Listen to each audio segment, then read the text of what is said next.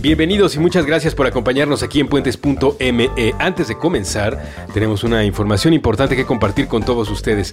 El Ballet Folclórico de la Universidad de Colima, dirigido por el maestro Rafael Samarripa y considerado como uno de los 10 mejores ballets folclóricos del mundo, se presentará en la Ciudad de México. La cita es el próximo domingo 26 de junio en el Auditorio Nacional.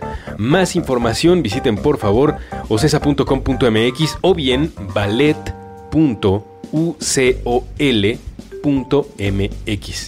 El ballet folclórico de la Universidad de Colima es presentado por OCESA. Muchas gracias por acompañarnos en puentes.me. Aquí todos estamos locos. Con Rafael López. Puentes.me.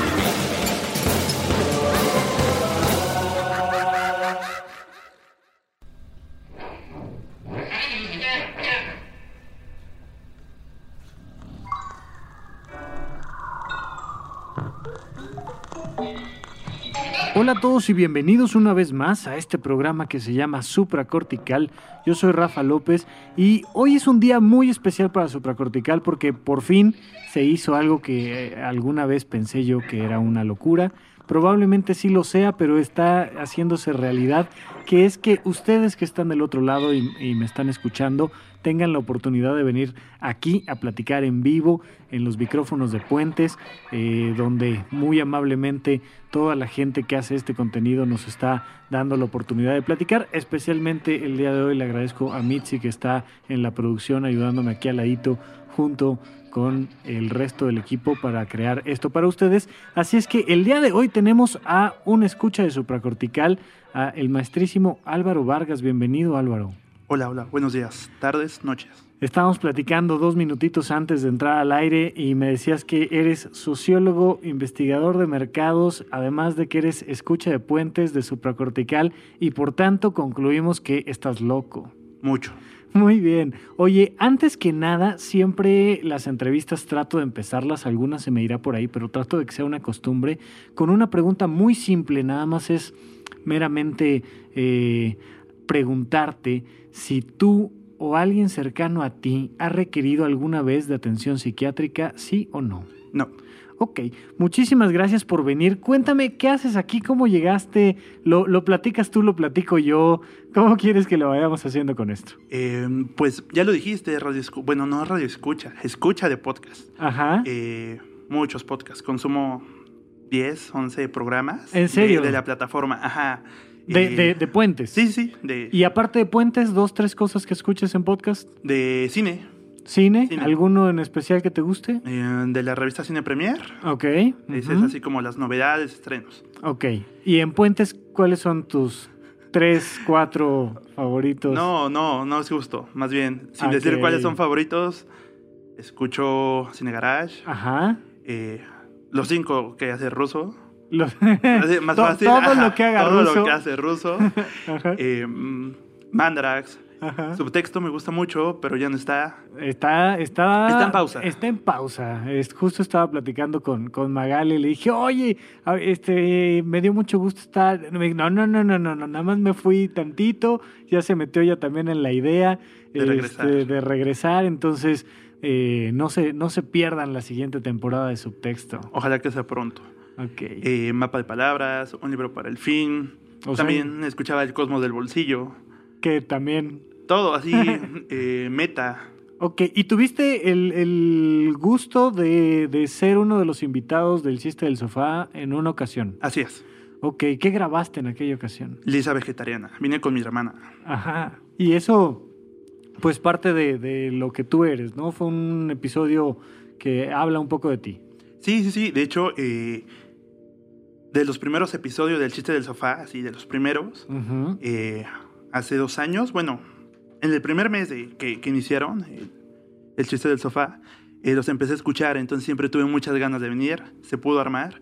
Y al momento de seleccionar esto, eh, siempre pensé así, si voy con alguien, iría con mi hermana, que es con quien comparto ese gusto por los Simpson y también este, este estilo de vida del vegetarianismo. Ok. Entonces eh, estaba entre ese, que porque ambos somos vegetarianos, o este del conejo Pepito de Lisa y, Ah, sí, cómo no. Ajá, que- Lisa Ibar, que tiene que ver una, con una relación de, de hermanos, hermanos. justamente. Sí, Lisa, Entonces- Lisa y los deportes se llama. Exacto. episodio, sí. Pero ya lo habían grabado. Entonces, bueno, como para hablar un poquito de, de nosotros y aparte del gusto por, por los Simpson, Ajá. ese fue el elegido. Y cuando, cuando lo escuchaste grabado dijiste, ¡ay, mi conejo Pepito! Sí, no, de hecho se vuelven chistes y he de, he de confesar que estuve presumiendo el programa, ¿no? Así a, a todos los que escuchan, o bueno, a- que escuchan puentes o que les gustan los Simpsons, así escúchalo, escúchalo, ¿no? Claro. Y ha sido. Fue exitoso, no, no porque nos escuchara, ¿no? Sino por el espacio. Eh, tengo un, un amigo que apenas eh, pude eh, verlo y él no sabía de puentes y no sabía que había un programa especializado en los Simpsons y de Star Wars. Entonces, y es muy fan, o sea, muy, muy fan, entonces le gustó mucho. Y eso tiene un mes, no, menos. Es que creo yo es lo padre de Puentes. Este, ya, ya lo he platicado yo en otros episodios, pero digamos que yo llegué aquí exactamente igual que llegaste tú. Eh, esta, esta maravilla de poder venir a grabar un, un chiste del sofá nos abre puertas de comunicación. eh, ya estando uno dentro de los contenidos de, Puentes, pues empiezas a escuchar una cosa, la otra, cada uno tiene una propuesta diferente. Eso a mí me gusta mucho y digo, por azares del destino terminé yo haciendo supracortical, pero quiero preguntarte esto, porque digo, yo, yo lo he eh, contado de manera unilateral algunas veces. Yo crecí en una ciudad donde ver en la calle a, por decirte algo, Chabelo o a cualquier otro personaje que tú podías ver en la tele era imposible. Había que viajar tres, cuatro horas para mínimamente tener la posibilidad de encontrarte a alguien y jamás me pasó. Entonces, para mí, conocer a Russo o conocer a Julio, conocer a alguno de los que hacen el contenido de puentes o de algún programa de televisión o cualquier cosa, me parece todavía algo que todavía no comprendo, haz de cuenta, todavía no me la creo. ¿Tú, tú eres del Distrito Federal o ahora Ciudad de México? Sí, no, Sí. siempre de aquí. ¿Y, y, y te pasa esto mismo que me pasa a mí o no? ¿Estás más acostumbrado a decir, ay, mira, me encontré a tal actor, persona, locutor? Mm, no. No porque no. Pienso que he cambiado como esa manera de, de, de ver a, a, a esos eh, sí, eh, agentes de, que pro- eh, públicos, vaya. Sí. Entonces, eh, recuerdo sí mi adolescencia donde eh, radio, ¿no? Los escuchaba y era como, ah, les voy a mandar un mensaje de texto. Incluso yo abrí mi cuenta de Twitter para estar en contacto con ellos, ¿no? Así como... Eh, Eso que dices, ¿no? La emoción de interactuar con ellos porque parece del otro lado de la radio, de la televisión, es... ¡Wow! Después se me fue pasando, o sea, ya, ya, ya no buscaba eso, solo era la interacción regular. Claro, ya era nada más una comunicación y listo, ¿sabes qué? Me dan ganas de comentarte esto y te lo comento y ya. Sí, ma- más, que como idolatrar tal vez, Ajá. eh, pero sí sigue causando cierta emoción y, y sobre todo conocer a personas que tienen esa, esa capacidad de transmitir muchas cosas. Independientemente de los programas, soy muy, muy fan de todos los comerciales o promos, Ajá. eh, por todo lo que transmiten, las, Sí. las ideas. eh, no, y además de, lo, de la idea general, el trabajo de edición, el sonido que hacen, eh, me gusta mucho. Entonces, el- es más bien como conocer y poder interactuar con esas personas que, en las que compartimos gustos. Digo, si escucho 10 podcasts de aquí de Puentes, es porque tenemos esos mismos intereses, ¿no? Y ellos pueden crear esta información o tener lo- lo- los medios para transmitirlo y bueno, nosotros de aquel lado de escucharlo. En- y en ese mismo afán de, de poder interactuar y Claro. compartir gustos, es eh, los comentarios que dejo. Soy muy, muy, o sea, le dedico mucho tiempo a dejarles comentarios de Lo si cual- me gustó, no me gustó, Eso. así fue justo esto, ¿no? Como, como estoy aquí, así. No, lo cual está padrísimo y ojalá, ojalá los que nos escuchan se tomen un, un- un ratito para, para darnos el comentario porque digo, eh, insisto, a mí, a mí, yo, yo no puedo quitarme esta sensación y yo creo que nunca me la voy a poder quitar de sentir que el que está hablando en el micrófono está muy lejos. Eh, da una sensación extraña de por un lado es como mi cuate, mi brother, porque conozco de su vida y lo escucho hablar y conozco sus opiniones y al mismo tiempo está muy lejos y yo no voy a poder llegar y saludarlo y platicar. Entonces todavía cuando, cuando abre la puerta aquí en Puente Ruso, digo, wow, es ruso, güey, es el del chiste del sofá, ¿no? Es como, ¿qué onda? O sea, todavía me pasa, pero sí el hecho de que dejen comentarios nos hace cerrar este canal de comunicación que me parece maravilloso y esa fue la vía por la que tú y yo empezamos a platicar de manera un poquito más directa. Dejaste un comentario que a mí me impactó, la verdad es que sí, de, momento, momentos dije...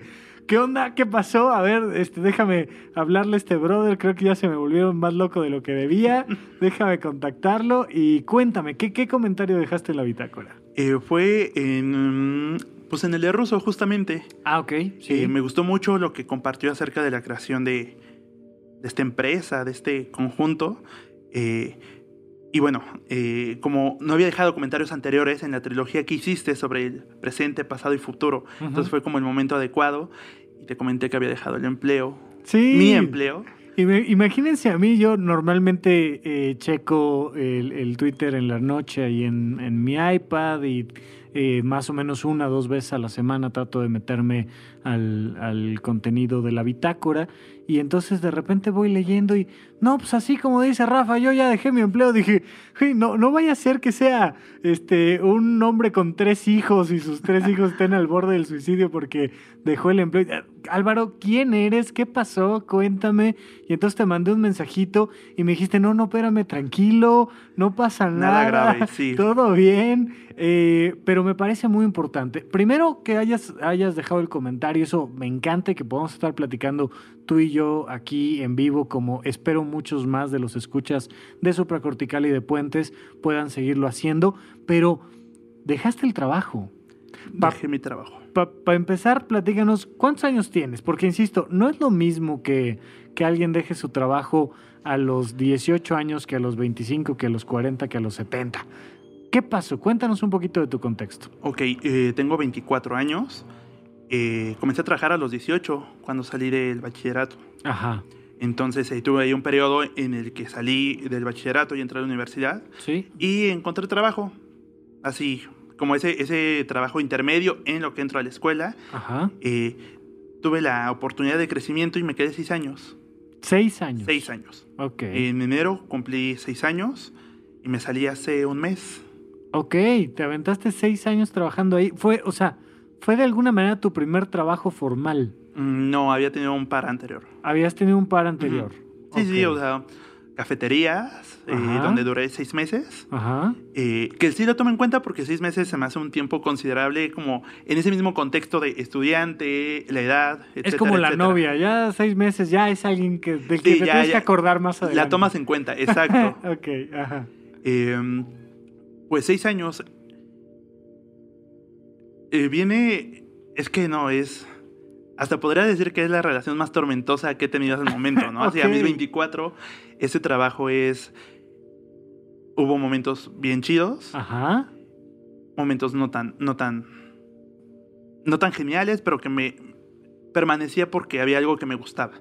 Ok, muchas relaciones eh, algún día platicaré sobre, sobre las relaciones. Creo yo que uno de los problemas de las relaciones interpersonales es que no se parecen lo suficiente a las relaciones laborales.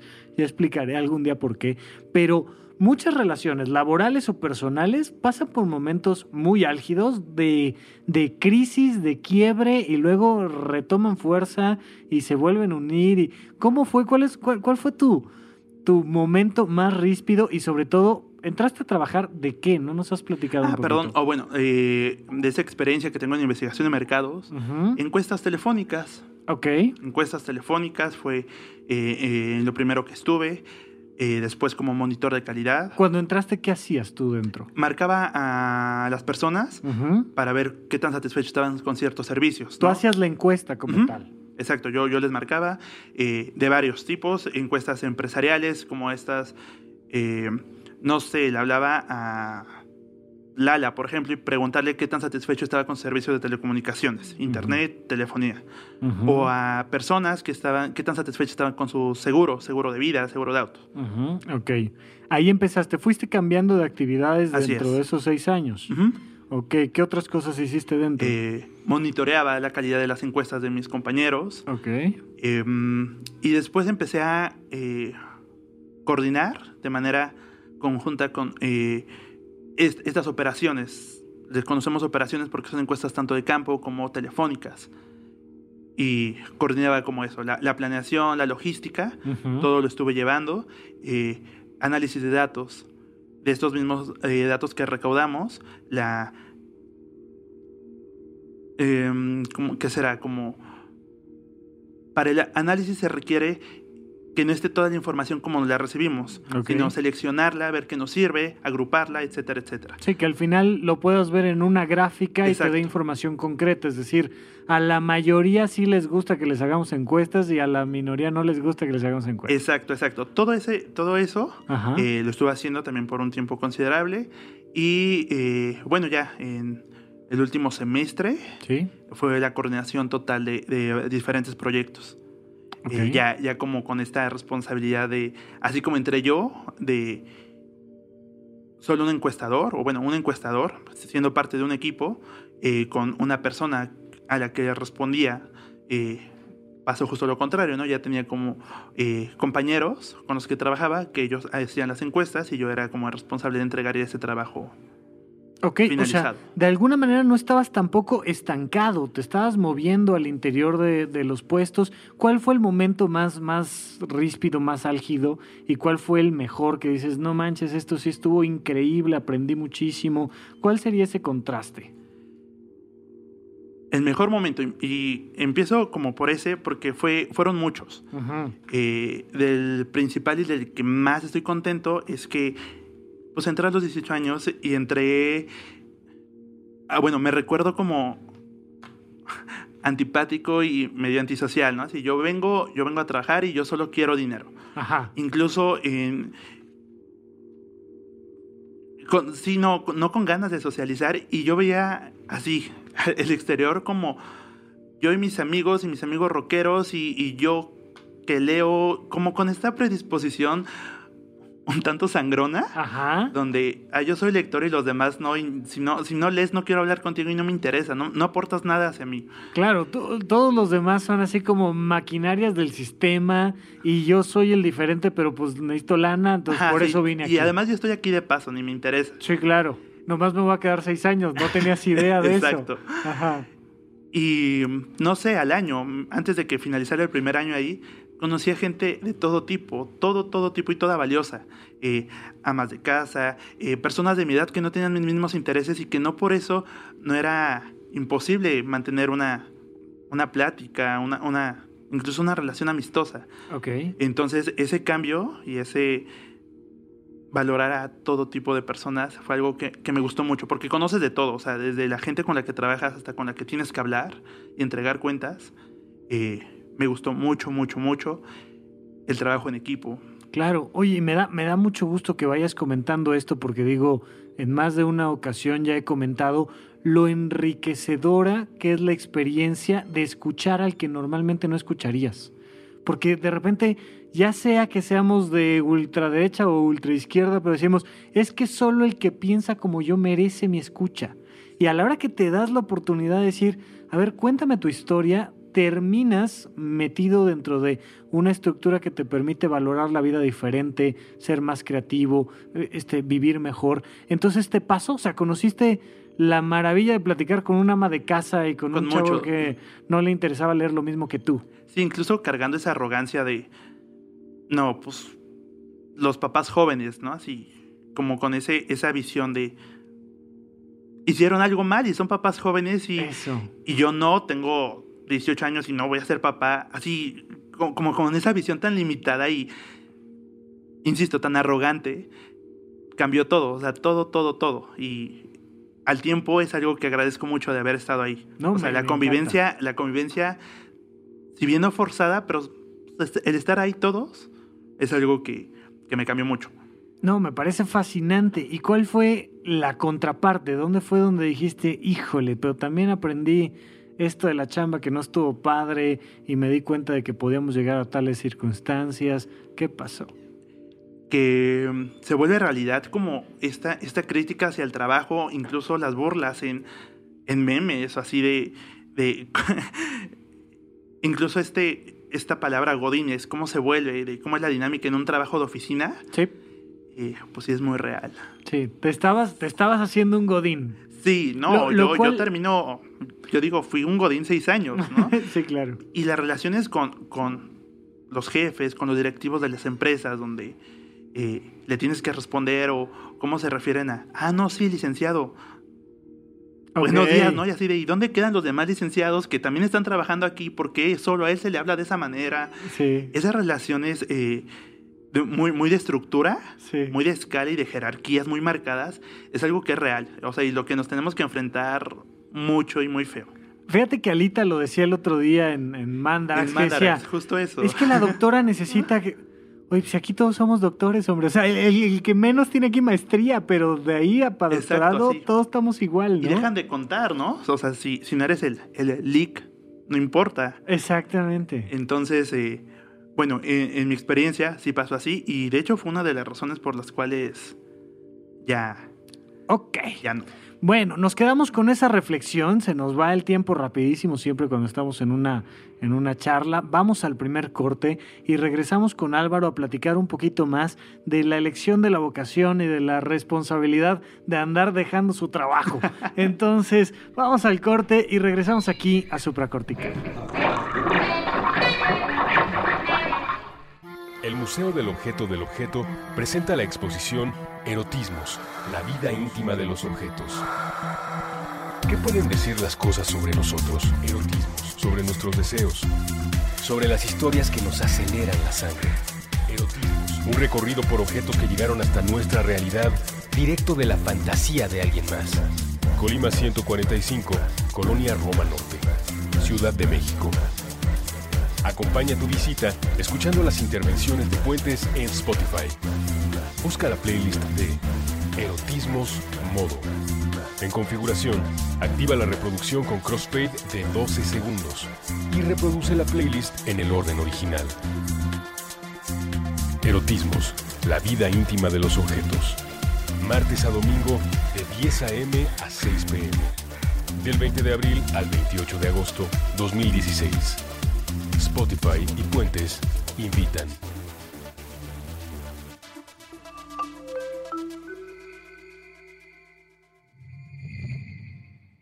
Un Shakalaka con Evaristo Corona, Bucky Williams, Foul y Cuenta. Nuevo episodio todos los sábados a las 10 de la mañana. Puentes.me la ruta más corta entre dos extremos es un puente. Supracortical. Regresamos, muchísimas gracias a todos los que nos están escuchando. Estamos platicando con Álvaro Vargas, que tuvo el gusto de eh, escribirme, más bien el que tuvo el gusto fui yo de leerlo, por lo que escribió en la bitácora, y, y de ahí comenzamos una conversación que terminó, al menos en este primer episodio a platicar con alguien que es escucha de puentes y de supracortical, hablando un poquito de la vocación. Yo normalmente al regreso del segundo bloque siempre doy mis datos de contacto precisamente para que, así como tú, el que quiera, eh, ya hice por ahí algún par de invitaciones, pero esta es la primera vez que se concreta. Mándenme, por favor, vía Twitter un Rafa, quiero ir contigo a hablar de esto. Y de verdad, encantado, los recibimos por acá. Eh, tenemos, tenemos la posibilidad de adaptarnos en horarios, en espacios, en tiempos y seguir haciendo contenidos para ustedes porque al final eh, supracortical tiene sentido si ustedes están aquí, entonces me pueden buscar como arroba rafarufus, la primera R con mayúsculas y luego doble R en medio. ¿Algún día he explicado por qué, por qué Rafa ¿De dónde viene no, eso? Rufus no. Bueno, pues algún día se los platicaré. este, ¿Cómo te pueden localizar a ti, Álvaro, si es que alguien quiere localizarte y a lo mejor una de esas y ofrecerte algún proyecto, alguna chamba que Ojalá. estaría padre? Me platicabas hace rato que además has hecho blogs y demás contenido. Antes que nada, tus redes sociales, ¿cómo te pueden encontrar? Eh, Facebook, que es el, eh, mi red principal. Bueno, y Twitter, ambas. Eh, diagonal, eh, Snow Black King. Ok, perfecto. ¿Las dos? Las dos. Bien, Ujú. ok, muy bien. Y aparte de poder hacer encuestas telefónicas, de hacer el análisis de las encuestas y de hablarle respetuosamente a un licenciado, ¿qué otras capacidades laborales tienes? Mm, ¿Qué se otros? me- tengo una, Sí. eh, bueno, facilidad de palabra muy bien. Eh, parte de, de las diferentes actividades que pude hacer era como esa selección de, ah, pues Álvaro puede dirigirse a las personas. Y eh, no sé, mis primeras eh, experiencias de encuestas en campo era justo eso, ¿no? Así de, ¿te da miedo abordar a las personas en la calle para hacerles una encuesta? No, pues no. Ah, pues bueno, vas. O presenta ajá. esto, ¿no? Sí, Eh, el análisis, no sé, está eh, con estas herramientas como Excel. Ujú, ok. O sea, Sí, en es- general procesos estadísticos, analíticos, este contenido, comunicación con personas, me encanta la idea. Y Ahora- convivencia con perros. Y con, ay, mira, justo digo eh, que, que me interesará mucho conocer tu postura. Eh, yo he dicho y diré varias veces, a mí eh, César Millán es un personaje que me cae bastante bien. Sé que tiene mucha contraparte también y sé que hay muchas posturas de decir, bueno, pues es que eh, por un lado está comercializando, ta, ta, ta, por otro lado puede llegar a ser ciertamente eh, un poco agresivo con los perros, etcétera, etcétera. Entonces, hay pros y contras, pero algo que me estabas comentando ahorita me recordó alguna de sus anécdotas, porque él salía a pasear en las calles de Los Ángeles después de, de haber vivido cual indigente, paseaba Rottweilers y una manada enorme de perros y paseaba con 10, 20, 30 y algún día pues empezó a hacerse famoso por ello y le hicieron una entrevista para un periódico. Y de las últimas preguntas que le hacían era bueno tú realmente tú qué quieres y él contestó pues yo quiero tener un show de televisión al día siguiente de la publicación del periódico había gente, National Geographic, queriendo hacerle el show de televisión. Entonces, no sé si vaya a pasar, pero una pregunta que me gustaría hacerte es, si pudieras elegir así tu trabajo ideal hoy en día, después de que dejaste este primer eh, empleo tan largo, ¿qué te gustaría hacer? ¿Cuál sería realmente tu sueño laboral? Platicar y difundir lo que me gusta. Ok, me encanta. Eso, platícame un poco del blog, cómo era el blog que tenías, porque era un poco esto. Sí, de hecho, eh, bueno, no, no sé qué tantas veces basta decirlo como para decir que soy muy fan de, de aquí de Puentes. Sí, sé- Yo todavía no acabo, ¿eh? No te Ok. preocupes, ya, ya, ya llevo algunos programas. Eh, justo eso, eh, en ese tiempo libre, un blog donde eh, primero empecé a comentar sobre películas, ¿no? Intentaba ir como los días del estreno, hacer como una reseña, reseña crítica de, de cómo me había parecido, eh, escuchar discos completos también al poco tiempo de que habían salido para reseñarlos, Ok. incluso eh, meterme a eh, las páginas de eventos de la ciudad, no sé, la Secretaría de Cultura, etcétera, leer, asistir y reseñarlos también. Eh, o libros que iba terminando, exactamente lo mismo. ¿Y qué tal te fue en la experiencia de tener tú la dirección de un blog? Muy bien, Muy bien. muy bien. Eh, hay como esas, esas pequeñas cosas que te hacen el día donde me leían en Rusia, en Alemania. ¿En serio? Sí, sí, sí, en Argentina tenía, tenía lectores. Ahí cuando revisaba el tráfico de, de las asistencias y de las vistas, eh, Pero a la vez es pesado, ¿no? Es una responsabilidad diferente. la, eh, ser constante, eso es, es, es lo más importante. Ujú. Y- pero independientemente de la constancia en las publicaciones, que eh, pues, le dedicas tiempo, sobre todo cuando revisas la redacción, el Ujú. contenido, fotos, lo que vayas a subir, eh, cuando haces difusión cultural, pues tienes que asistir. Entonces es un tiempo adicional, que no, no se vuelve obligación porque lo disfrutas, pero es un tiempo que en ocasiones ya no tienes. Justo yo dejé de hacerlo cuando se empató mi trabajo con la escuela, entonces Tuviste ya. que tomar Sí. decisiones, claro. Fíjate que en este segundo bloque me gustaría platicar un poquito de qué es la vocación. Creo que hay muchas, por un lado como mitos, por otro lado perspectivas muy reduccionistas sobre la vocación. Tenemos esta idea, creo yo, punto número uno, de que la vocación es la licenciatura que uno estudia. Punto número dos, que solo tienes una y lo tienes que descubrir cuando tus hormonas están a todo lo que dan. Yo no tiene 17 años y te dicen, ya, o sea, tienes que decidir qué vas a estudiar. Y es como, eso que voy a estudiar, voy a hacer eso el resto de mi vida. Y entonces da como, como un miedo importante. ¿A ti te pasó esto? ¿Tú, tú decidiste tu carrera universitaria fácilmente? ¿No? ¿Qué onda con esto? Sí, y no, de hecho, justo, justo lo que dices es, es muy complicado en esa edad. Yo comparto tu opinión y es no solo en la vocación, sino como muchas cosas en tu vida. O sea, tienes 16 años y tienes que elegir qué vas a estudiar, tienes, defines tu sexualidad, o sea, un buen de cosas cuando estás pues, bien morro. Claro, y como, como, si, como, si a los, como si a los 20 años se acabara la posibilidad de cambio, de exploración del mundo. Y entonces, ya señor, o sea, usted estudió medicina, olvídese de cualquier otra cosa. Y tú estudiaste ingeniería y se acabó. Eh, no, y, lo mismo. Ya, tú, oye, ya habías dicho que te gustaban las niñas, no me vayas a cambiar el asunto. ¿Qué pasó? No. Y tener limitado en, en una edad, sobre todo cuando más libertad de exploración debería de haber. Eh, ¿A ti te pasó con, con, la carrera de decir es que quería yo esto, pero luego no o no? Eh, sí, bueno, en el bachillerato estudié en una eh, carrera técnica, eh, dibujo. También desde la secundaria tenía este taller de dibujo Uh -huh. y me gustaba y soy bueno. También sé un poco de eso, de, de diseño gráfico Uh -huh. y arquitectónico.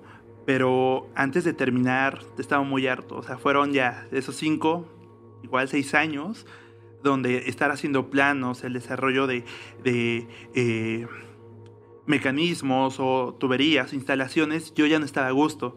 Entonces, cuando todo parecía que ese iba a ser como mi vocación, en- entre comillas, Entre comillas. eh, no, decidí que no, que no quería eso. Entonces, eh, en ese receso de dos años que tuve de entre el bachillerato y la universidad, supe que no quería eso. así. Ya, ya lo viví, ya lo experimenté y es algo que no quiero.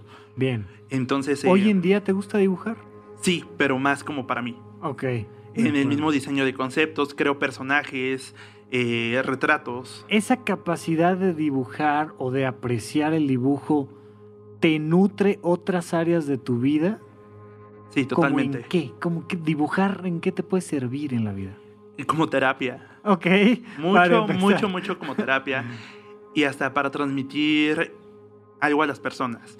Eh, me gusta regalar dibujos o cosas que yo hago. Bien. Entonces es, eh, si necesito un regalo para alguien, es, yo lo hago para ti, ¿no? Y eh, pienso que refleja como la importancia que tiene, porque es algo que estoy haciendo y a lo que le dedico tiempo. Claro, y da, da un valor más específico que si voy a cualquier este, plaza comercial y te compro una bolsa o te compro un reloj, que está padre, es decir, da un simbolismo diferente. En, en supracortical siempre hemos tratado de plantear la, la idea de no se trata de que no hagas cosas, sino al revés, de que hagas muchas cosas. Muchas. Entonces, que tengas la posibilidad de ir y comprarle una bolsa de marca a alguien y que tengas la posibilidad de hacerle un dibujo, una fiesta, mandarle un mensaje, que abras tus posibilidades para decirle a alguien, oye, me importas. Entonces, el dibujo te ha apoyado a ti en cuanto a terapia, como tú, tú, tú para ti, y también te ha ayudado en tus relaciones interpersonales y te ha ayudado en el trabajo. ¿Alguna vez has, has dicho, mira, esto de, de trabajar, ahorita les voy a contar una anécdota que acabo de recordar, pero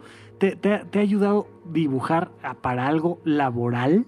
Tal cual el dibujo, no. No. El diseño. En El- las presentaciones de los mismos análisis. Que es más o menos la misma cosa. Sí, pienso que tiene que ver desde la experiencia y el habituarse a combinar colores, formatos. La composición en general, o sea, sí, sí de alguna manera, un, una persona que sabe dibujar va a ser más amena y lógica una presentación estadística. No sé si me explico. Sí, O sea, sí, sí, totalmente. Por supuesto, ¿no? Y, y da, da un valor añadido que si no supieras o no tuvieras el gusto por dibujar, tu vida sería un poco más gris y pres- presentarías la gráfica y ya y si está fea, pues está fea y ya.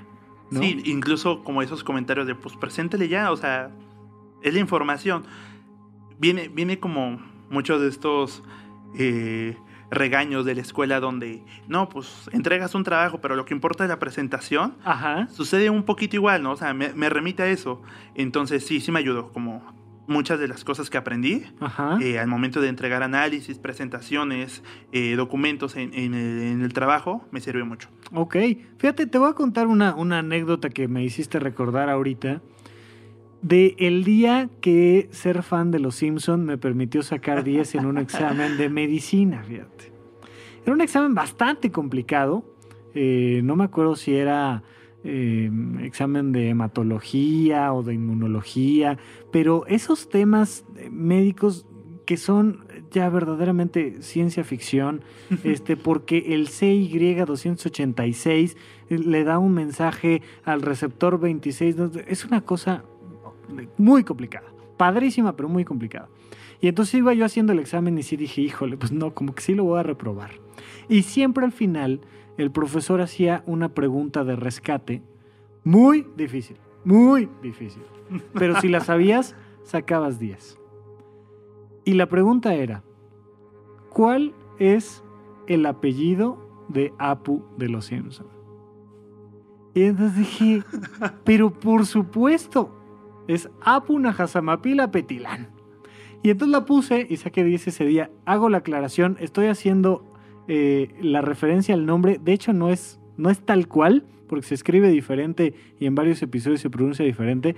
Pero cuando lo llevan a la corte y le dicen, señor Apu Nahasamapila Petilán, si es que ese es su verdadero nombre, eh, usted se acuerda de todo, ¿verdad? Y siempre dice que sí, sabe recitar el, el, el, número pi con 36 combinaciones.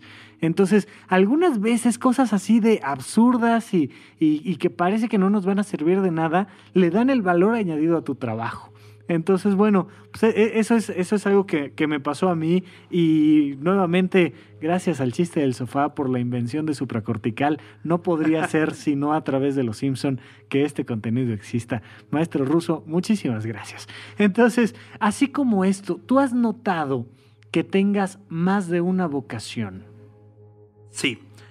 Bueno, eh, regresando a, a, la pregunta anterior, sí. cuando yo dije, ya no quiero diseño, sí. Eh, uno de mis últimos eh, trabajos, eh, incluso del servicio donde lo hice, fue en la casa de donde vivió Diego y Frida. Ajá. Entonces, al hacer el análisis arquitectónico, una casa muy bonita, investigué sobre ellos, o sea, los conocía como muy por encima, pero entonces me acerqué a su parte toda rojilla, como con sus ideales políticos, que fue algo que me gustó mucho. Claro. Entonces, en ese tiempo de receso, estuve investigando de manera solita y tuve dos opciones para, para, estudiar. Siempre me gustó mucho la psicología, eso de siempre. Uh -huh. Y lo demás donde podía satisfacer lo que quería conocer y aprender era en sociología. Entonces fue, ahí supe que, que era eso. Bien. Entonces, este, esta cuestión de vocación la aprendí una vez experimentando qué es lo que no quería. Exacto. Y eso funciona mucho. Y es eh, otra vez a estos eh, dilemas que tienen los jóvenes cuando tienen que elegir una carrera.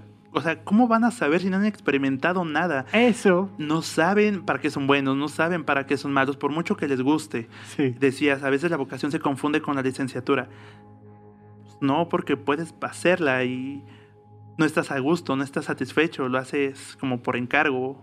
No, y yo, yo sí les recomiendo, por supuesto, a todos los que nos escuchan, que terminen una licenciatura o algo semejante, porque estudiar con una estructura académica ayuda mucho. Pero por supuesto que, que, es muy poco pensar que porque terminé una licenciatura sea algo de la vida. Y especialmente que sea algo de mi vida. ¿Qué tengo que hacer? Como bien lo dices tú, Álvaro, es llevarme al mundo a experimentar cosas. Y entonces esto se me antojó. Recuerden que traen una brújula adentro de ustedes que se llaman sus emociones. Y entonces de repente uno dice, oh, qué chido. Ah, pues por ahí, brother, camínale, experimentalo, inténtalo. ¿Te gusta la música? Agarra el instrumento, métete unas clases. Oye, no, ya no me gustó. Ah, pues lo cambias. Y cada día que vas cambiando, porque de repente parece que uno abandona las vocaciones, como en tu caso el diseño. Uno no las abandona, las transforma. Y uno dice, ya este camino ya me dio lo que me tenía que dar. ya cerré este ciclo y me llevo lo que aprendí del ciclo y lo pongo en otro lado y hace, y hace que eso que pongo en otro lado se haga más grande y mejor. Y cierro el ciclo y me llevo otro lado y ahora lo vivo en esta otra perspectiva. Así lo estabas platicando tú tal cual y me gustaría preguntarte, ¿cómo fue que empezaste a saber que se estaba cerrando tu ciclo laboral? Ya no estaba feliz y dejé de hacer muchas de las cosas que me gustan. Ok, explícame un poquito más de esto. Estar feliz es eh, no hacer las cosas con, con gusto.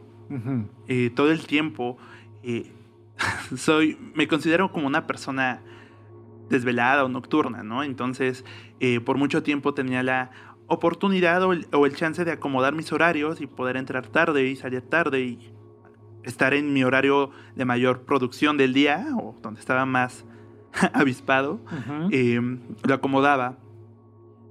Hubo un cambio, pusieron horarios donde eh, para mí era muy temprano, a las 8. me- entonces, eh, cuando, cuando pasó esto, yo estaba así, no, no quiero, o sea, no quiero estar tan temprano, no me gusta. Ajá. Y empezabas a pelear contigo. Da, da esta sensación de me estoy despertando todos los días, me estoy agarrando de las orejas y llevándome al trabajo a fuerzas porque ya no quiero ir. Y me hago berrinches yo a mí mismo y me digo, no, por favor, ya no. Y al mismo tiempo otro yo adentro de mí dice que te callas y te paras y te vas y llegas y haces las cosas y se acabó. Justo, eh, la gente con la que convivo sabe que, que no me gusta despertar, a menos que sea como mi momento para despertar, a ¿no? menos que sea estrictamente necesario. Ajá, entonces, eh, lo mismo que dices, ¿no? Es de levántate, te levantas de malas, no tengo ganas de ir. Incluso pensar en un pretexto para faltar. Claro. Cuando eso nunca había pasado. O sea, iba con mucho gusto. eh, de las mismas eh, buenas experiencias y de las mejores es de. Aparte de que cambié mi perspectiva hacia la gente y hacia todas las personas, todas, todas, todas, Sí. es con la que realmente tuve un acercamiento y son gente que he decidido que se quede como en mi vida, ¿no? O sea, que pasa más allá de un ámbito laboral. Entonces, eh, convivir con ellos es algo que me gustaba y es más, así voy con ganas al trabajo, o sea, y si cocino y me llevo algo al trabajo o leí algo o vi una película es de voy al trabajo para comentarlo con mis compañeros, compartir esas experiencias, ya no pasaba eso. Bien. Entonces eh, era un hartazgo de ya no lo quiero hacer, no lo quiero hacer. Cuando se hizo este cambio de horario, al principio dije, bueno, igual te sirve, o sea, igual te acomodas, ya no te desvelas, eh, puedes aprovechar mejor tu tiempo. Y no pasó, o sea, eh, se extendían mucho los horarios. Ajá. Entraba al trabajo muy enojado, salía del trabajo muy enojado. Esperaba como ese- esos momentos donde, así, quiero que sea la hora de la comida para librarme y desaparecerme. Y regresaba y quiero que den las 6, 7 de la tarde para ya irme, o sea, no me importa. Y anteriormente no pasaba eso, era de, pues hay mucha carga de trabajo, bueno, pongo música y me pongo a hacerla, ¿no? Claro. Y aquí ya no, o sea, ya era buscar esas ganas de, de salirme y no importar mis compañeros, solo llegar. Eso como durante el trabajo. Y al momento de llegar a casa, no hacía nada, ¿no? Así veo series, veo mucho, muchas películas, desde leer eh, libros, cómics, era algo que ya no hacía. Ah, ok. O O sea, ya- además ya em- no. empezó a afectar otros placeres de tu vida por fuera.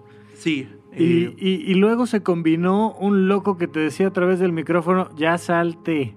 justo cuando, cuando hablamos por, por teléfono, se empató eso, ¿no? Escuché eh, los, eh, tus primeros podcasts eh, y sí, eh, pa- o sea, parecía que estabas describiendo eso, ¿no? Cuando, no, pues, no, no te quedes solo por una cuestión de varo y si ya no estás feliz, hazlo.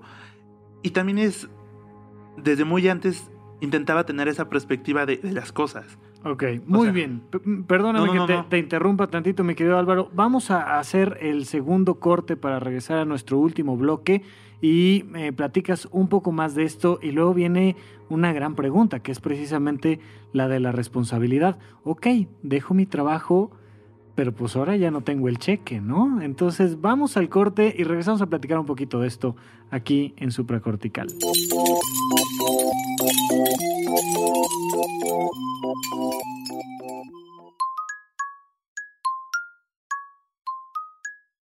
Nos imaginamos que el espacio-tiempo inmaterial donde se encuentran las piezas auditivas de puentes es un pizarrón con mensajes a la vista de todos y aquí tendríamos una idea diseñada para colgar de él. Una sola frase. escrita con crayones, sobre una hoja arrancada del cuaderno. Está pegada a la superficie con tachuelas de colores. El texto se encuentra cargado hacia el lado izquierdo. En el resto del papel queda espacio suficiente para dibujar animales, flores, planetas, libros, proyectores de cine, personajes de videojuegos, hojas de cannabis, lagos o instrumentos musicales. La hoja dice, Oigan, ¿y si hacemos de este mundo un lugar más buena onda? Nos alejamos un poco del pizarrón para asegurarnos de que el mensaje quedara centrado en relación con los bordes y bien sujeto con las tachuelas. Al principio pensamos que era suficiente. Una idea clara con un llamado a la acción, donde al mismo tiempo se incluye un esbozo de la personalidad del emisor. Pero un segundo después, nos llegaron a la cabeza las dudas, las implicaciones. Algunos considerarían el mensaje demasiado cursi. Con el teclado vuelto ráfaga, un usuario comentaría que el enunciado en particular y la pieza en lo general no funciona como arte. Otros nos dirían que en el contexto de injusticia, desigualdad, discriminación y muerte que vivimos, un pensamiento así, transmitido por un medio discreto, termina diluido y sin servir para mucho. Desde la desconfianza, algunos más pensarían, en estos tiempos nadie dice algo así sin buscar un beneficio económico. O tal vez, estos quieren invitarme a una secta. Los de las sectas siempre usan ese tipo de mensajes. Un montón de gente, por ridículo que parezca, no querría que el mundo fuera un lugar más buena onda para todos porque se terminarían sus privilegios. Nos quedamos mirando al pizarrón. Tomamos un poco de distancia para mirar los obstáculos.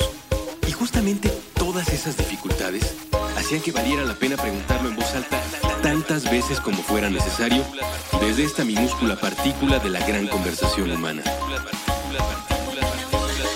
Así que dejamos esa hoja sobre el pizarrón con sus tachuelas de colores y sus trazos hechos con crayola. Cualquiera que pase por aquí puede leerlo.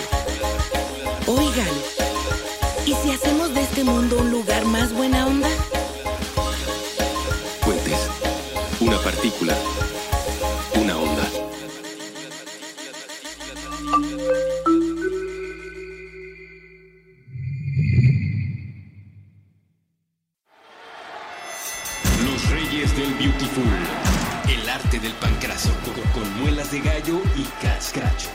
Nuevo episodio todos los sábados a la 1 pm.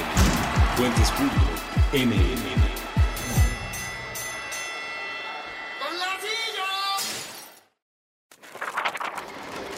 Ingeniería mental para mantenernos cerca. Puentes.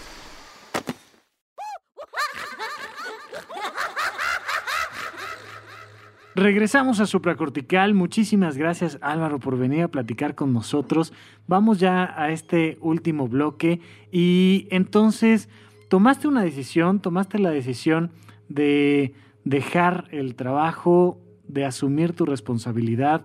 ¿Cuáles fueron las consecuencias, vamos a llamarle, negativas de esta decisión? Eh, menos varo, Ok, solo eso. ok. La, la, el frenarme tal vez en este periodo que sigo sin trabajar, de no hacer ciertas cosas por, por una cuestión económica, nada más. Ok. No, afortunadamente, y digo afortunadamente por un asunto de responsabilidad, no tienes hijos, ¿o sí? No, no. No tienes hijos, eh, eres responsable de ti y nada más, y tú tienes que preocuparte por llevar comida a tu mesa y tú comer y hasta ahí. ya a mi perro, perra. Y, y a tu perro, a tu perro no ha, tu- ¿cómo se llama tu perrita? Es Luna. Luna. ¿Y Luna no ha resentido la falta de trabajo? No, al contrario, le gusta mucho que esté en casa. ok, pues sí, por supuesto. Eh, pero ¿y las croquetas de dónde salen? No, bueno, tengo la, la fortuna de la gente con la que comparto mi vida, me está ayudando, mi familia, mi pareja, Bien. todos ellos eh, me ayudan en, en una cuestión de... Pues sí, de, bueno, no te preocupes, ahorita nos hacemos cargo de los gastos y ya, ¿no? ¿Cuánto tiempo podrías pasar sin trabajar, sin generar ingresos, antes de que eso se convirtiera en un problema familiar, personal, social? ¿Tú qué crees para ti, para tu vida? Mira, para mi vida personalmente, yo estoy muy cómoda así. ok, muy bien. La verdad es que me cuando escuchaba a estas personas que dejaban sus trabajos o que dejaban de elaborar, que decían, es que yo no puedo estar en casa porque me desespero, no me ha pasado. La verdad es que honestamente no me ha pasado. Ajá. Eh, y pienso que eh, la tolerancia de, de, esta situación, o sea, de que se mantenga, pues también depende de estas personas con las que comparto mi vida, ¿no? Ajá. Y ya sin ser abusivo, pienso que un mes más y ya, ya, ya es necesario. Ya es necesario, Sí. ok. Porque sí se empieza a convertir en un, en un proceso que atañe también a la familia. Es decir, esto sí lo quiero dejar muy claro. Si tú no estás produciendo el dinero que te mantiene, alguien lo está produciendo, ¿sí? Esto es algo que frecuentemente los hijos de familia olvidan, pero a veces también, eh, lo voy a decir en, en este término de género por una cosa estadística en México, hay muchas esposas que no producen el dinero, entonces alguien lo está produciendo.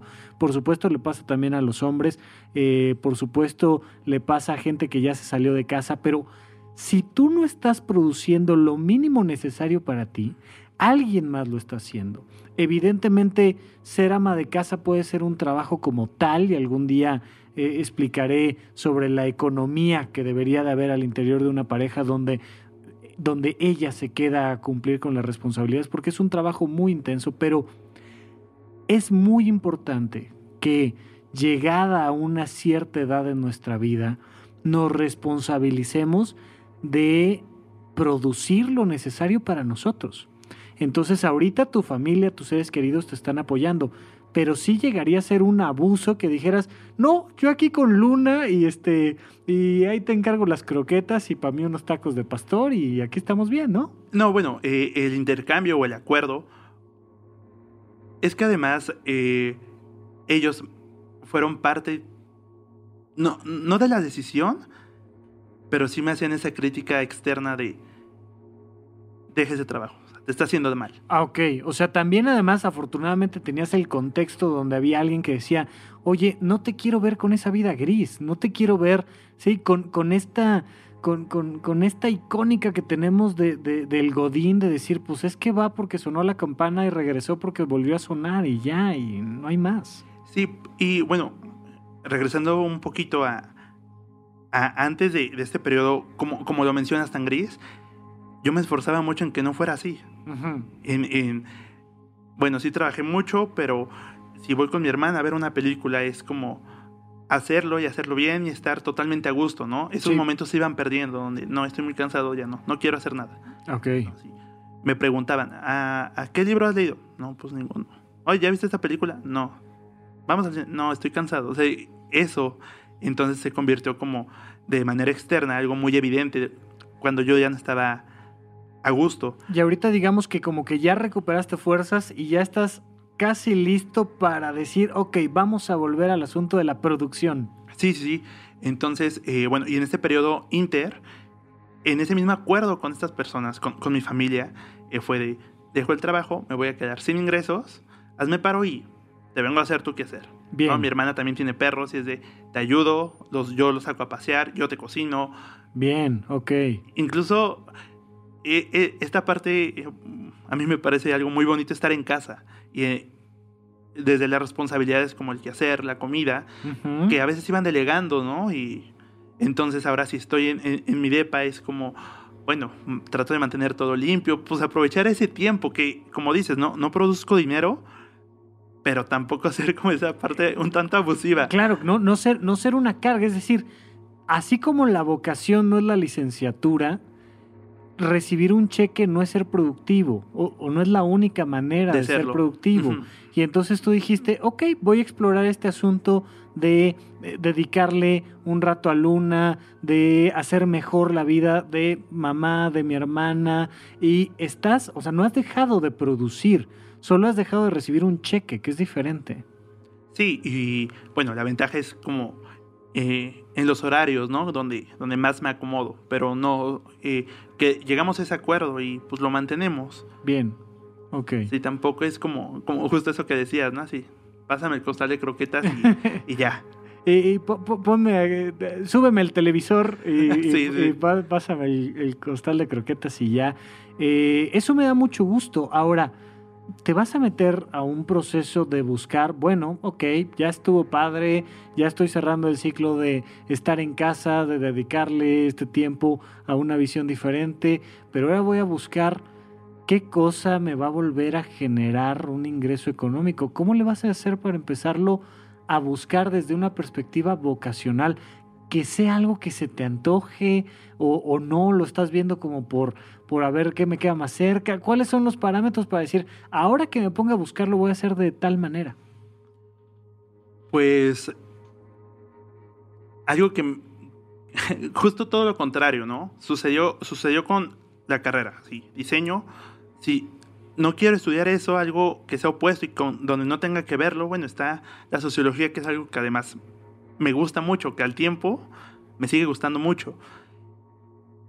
Sé, estos procedimientos, seis años de experiencia, pero es algo que ahorita no quiero. No, no quiero esos horarios tan eh, cuadrados o tan estrictos. Entonces eh, busco también, siendo yo una persona más nocturna, poder encontrar algo eh, en la noche. Ah, como también lo veo así, o sea, como cerrar un ciclo y mi ciclo en esa empresa, con esa actividad, para mí está terminado. Entonces, la, la prioridad es buscar algo que a mí me mantenga bien y me mantenga feliz con lo que hago y con todo lo demás que involucra, ¿no? El horario en el que voy a estar, los ingresos, etcétera, etcétera.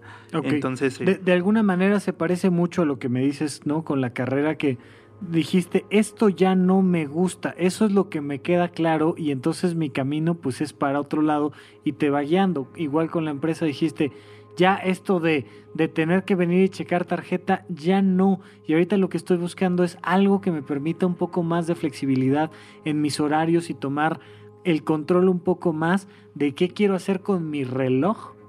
Así es, es la prioridad, pero pues tampoco estoy, estoy peleado con que si no se puede, pues buscar algo de lo que ya sé y tengo esa experiencia. Y si vienen estos eh, horarios con los cuales no estoy tan a gusto, pero es el espacio donde puedo integrarme otra vez, bueno, claro que lo voy a hacer, pero eh, viene a partir de eh, las prioridades de mi bienestar personal. Claro, fíjate, por ahí un, maestro mío decía algo padrísimo, que era ciclo, cerrado no es ciclo prohibido.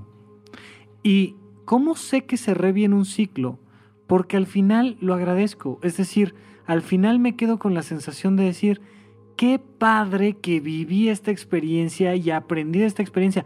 No sería lo que más quiero hacer, pero válgame, si por algo se tiene que volver a abrir el ciclo, lo vuelvo a vivir porque además ya sé cómo vivirlo bien y mejor y cómo ir desde antes previendo ciertas circunstancias y demás. Pero entonces tú no estás cerrado a vivir nuevamente una experiencia laboral como la que viviste los primeros años.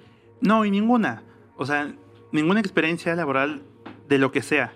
Porque sucede como los primeros años de, esto, donde era un trabajo de paso y, y, la, persona hace seis años, hace seis años y medio a la que es ahora o que soy yo, es totalmente distinta y como, así como lo dices, agradezco y estoy muy feliz de, de haber tenido esa experiencia. Entonces, lo que llegue está, está bien, o sea, no estoy cerrado absolutamente nada insisto, buscar primero como donde puede estar más a gusto, pero pero si no, bueno, tampoco es como, ahí ya no lo encontré, ya no hago nada, me tiro a la depresión. No, o sea, en esa constante búsqueda de ver las opciones que tengo y pues no cerrarme nada.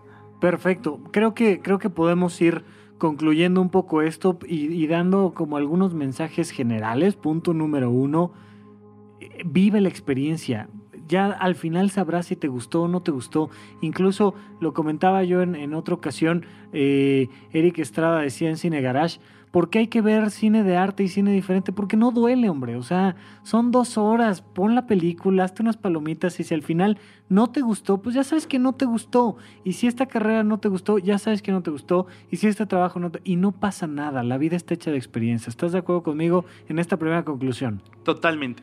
Así es no sé, espero eh, mis personas cercanas escuchen esto y ellos podrán como dar fe de, que es algo que digo muy constantemente. en este mismo del cine, ¿no? Y convivo con gente que me dice, no, pues no me gusta el cine mexicano. Bueno, pues velo. O sea, y ya después me dice, sí, no. Sí. O no, es que eh, no quiero ver tal serie. Bueno, pues vela e inténtala verla. Ya si los primeros episodios no te laten, bueno, ya, pero ya, la- ya lo hiciste, ya viviste la experiencia de. Claro. Entonces, eh, esa predisposición que podemos tener, pienso que no es sana, porque Me- nos limita las experiencias de... Exactamente, me encanta, me encanta que estemos de acuerdo en esta primera conclusión. Segunda conclusión que ya habíamos dicho, tu licenciatura no es tu vocación, No, ¿no? O sea, no se metan en esta idea de creer que porque se metieron a una currícula académica están definiendo su vocación para el resto de la vida. Su vocación es algo que llevan dentro y a los gustosos de los Simpson como Álvaro y yo les diría yo, ¿cuál es la vocación de Homero Simpson? No me lo contestes, es nomás reflexión, porque por ahí todos sabemos que ha desempeñado una gran cantidad de experiencias y creo yo es precisamente esa una de sus maravillas. Vamos a, dejarlo ahí, pero estamos de acuerdo en que tu licenciatura no es tu vocación. sí, no, yo, yo estoy muy, muy de acuerdo con eso. eh, más bien, pienso que tu vocación también se puede confundir con lo que eres bueno para hacer. Sí, Pienso que tendrá que ser un empate en, en lo que eres bueno y lo que te gusta hacer. sí, y normalmente vienen juntas, es decir, difícilmente alguien es muy bueno en hacer algo y le choca hacer esa, ese algo. Llega a pasar, pero por lo regular, pues eres bueno porque te gusta y te gusta porque eres bueno, ¿no? Viene, viene un poco a la par. Sí, no, pero por ejemplo, lo que te contaba del dibujo, ¿no? Sí, Soy bueno y sí me gusta, pero tampoco creo que por ahí sea mi vocación. pero podríamos decir que es una de ellas.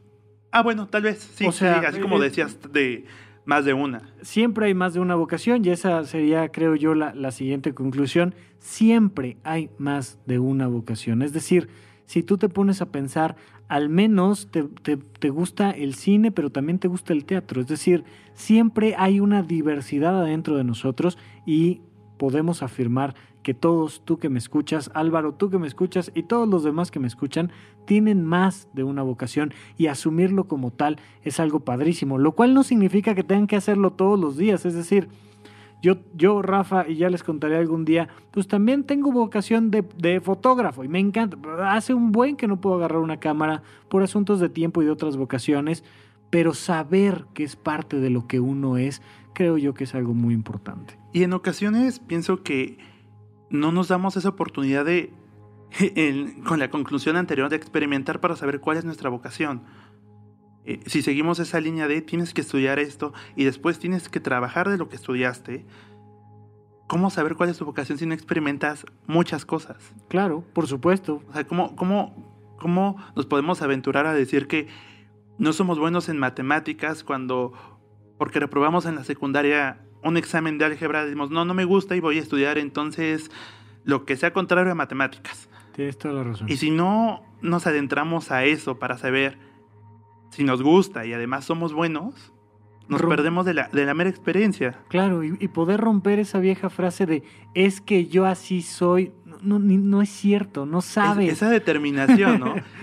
me sucede también mucho que me encuentro con personas que dicen, pues es que no, no los puedes cambiar, ¿no? En, esta, en este discurso donde eh, desde, pues haz lo que tengas que hacer y que no te obligue el trabajo, no, pues es que ya trabajo de eso. O, o con las eh, personas eh, de la tercera edad, de, no, pues no les vas a hacer cambiar su, sus ideas sobre la marihuana, sobre distintos temas, porque pues ya así son, bueno, inténtalo. O Claro. sea, platícales y diles, y ya sí, si no se puede, bueno, pues ya, así son.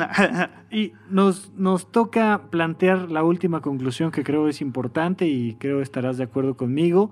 La última sería de responsabilízate de tus actos. Ya sea que te quedes en el trabajo, responsabilízate de la parte buena y mala que eso trae. Ya sea que dejes el trabajo, responsabilízate de lo bueno y malo que eso trae. Responsabilízate de todas tus acciones porque todas van a tener consecuencias positivas y negativas. Y hay que saber que si estoy tomando una decisión, va a haber consecuencias y va a haber que entrarle. ¿Estás de acuerdo? Sí, sí, sí, totalmente. Aquí también es, pienso que eh, la responsabilidad, vaya, tiene que ser, es algo muy forzado, ¿no? Me preguntaste cuáles son las, eh, la parte negativa de haber dejado el trabajo. Menos varo, solamente. Claro.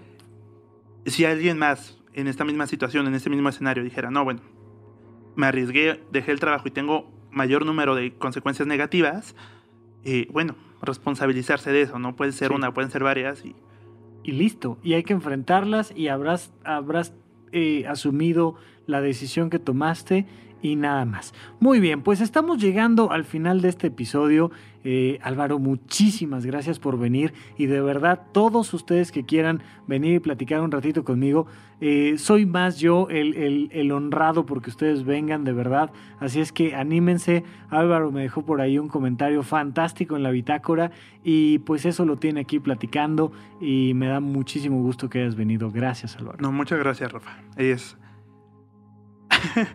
a veces me siento muy adulador, ¿no? Pero pero mira, nosotros los que, estar aquí. Nosotros los que somos fans de Puentes, insisto, yo no me he cansado de decir qué padre contenido, me encanta, me da mucho gusto poder aportar, pero pues por algo estamos aquí y, y denos también la oportunidad de saber las cosas que ustedes hacen, eh, todos los que escuchan estos contenidos y seguramente también tendremos el gusto de decir qué padre lo que Álvaro está haciendo o qué padre lo que cualquiera de los que están allá afuera. Pero sí, eh, no, no, no lo tomo para nada a mal porque, insisto, yo más que un generador de contenido de puentes, soy un fan de puentes.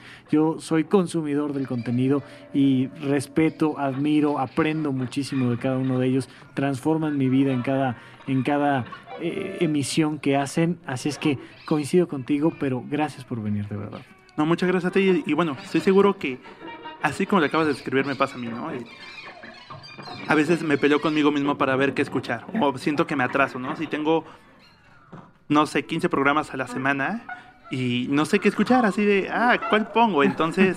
Pienso que nos pasa más de uno y muchas gracias de nuevo. Pues muchas gracias a ti y a todos ustedes que les gusta el contenido de Puentes. Ojalá que así como escuchan Puentes, disfruten cada día que van al trabajo. Muchísimas gracias por escuchar.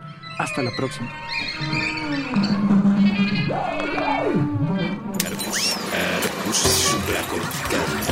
Aquí todos estamos locos. Con Rafael López. Puentes.